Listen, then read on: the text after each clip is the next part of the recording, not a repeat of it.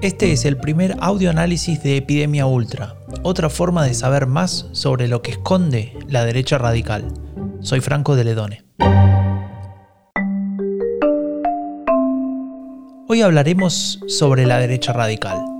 Y me dirás, obvio, de eso se trata, ¿no? Sí, exacto. Pero me refiero concretamente al concepto de derecha radical.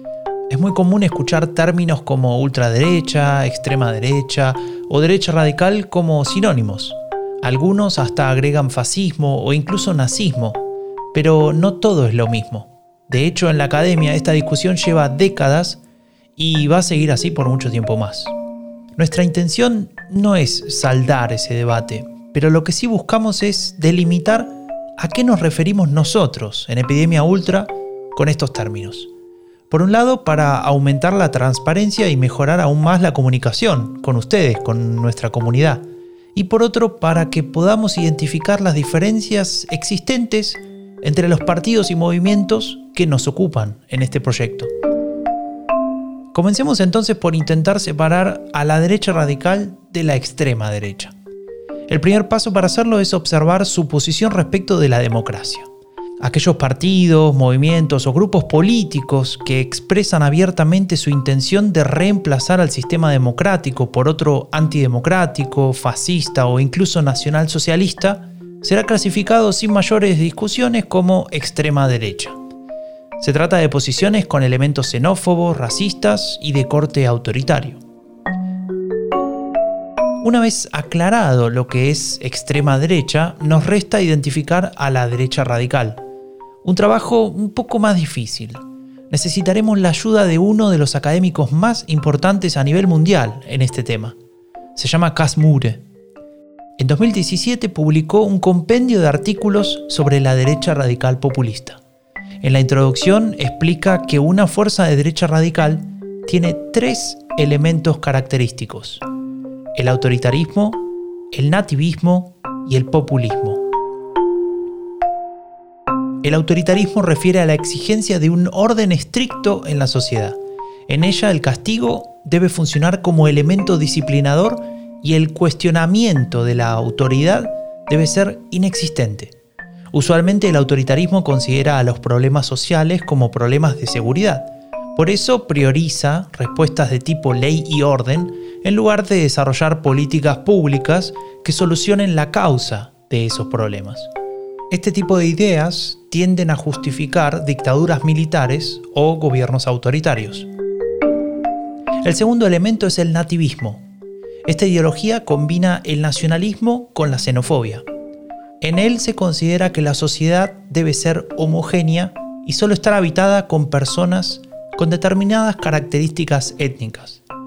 Cualquier no nativo resultaría en una amenaza y por eso debería ser perseguido y expulsado, aunque algunos admiten que existe la posibilidad de asimilación. El discurso antimigración es una consecuencia directa de este pensamiento y deviene fácilmente en discriminación étnica, racial, religiosa o por pertenencia a cualquier minoría. El tercer y último elemento es el populismo. Consiste en una ideología que sostiene que la sociedad está dividida en dos grupos homogéneos y enfrentados entre sí. Por un lado el pueblo, que es puro e inocente, y por otro la élite, que es corrupta y maquiavélica.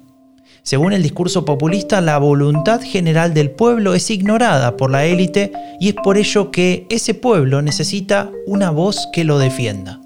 Los dirigentes de la derecha radical utilizan ese discurso para erigirse como representantes del pueblo y como mensajeros de la voluntad general, pese a que nadie los ha elegido como tales.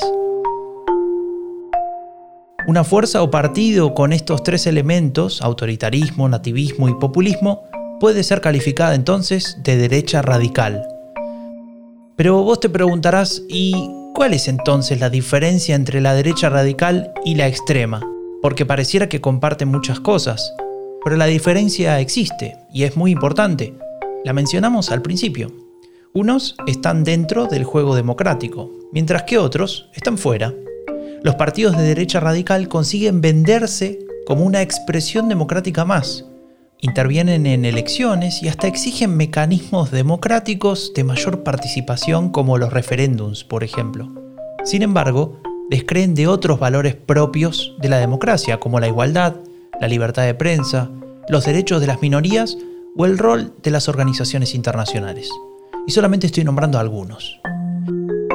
La derecha radical, entonces, en cierta manera oculta su tendencia a erosionar la democracia. Lo hace desde dentro del mismo sistema y en ocasiones con la ayuda, negligente o no, de partidos políticos mainstream, esos que deciden pactar con ella o incluso incorporar su retórica, sus contenidos y sus prácticas. El caso de Chile o de Hungría son ejemplos de eso. Los miembros de la derecha radical y los de la extrema derecha tienen lazos muy cercanos y en ocasiones se vuelven visibles. Por ejemplo, cuando un partido de derecha radical como Alternative für Deutschland en Alemania marcha junto al movimiento identitario o contrata como empleados a miembros de algunas fuerzas de extrema derecha. Para finalizar, solo me resta mencionar que el término ultraderecha es aquel que se utiliza para englobar a todos estos partidos a la derecha del espectro político que no son parte del mainstream. Sería el equivalente a lo que en inglés se conoce como far right.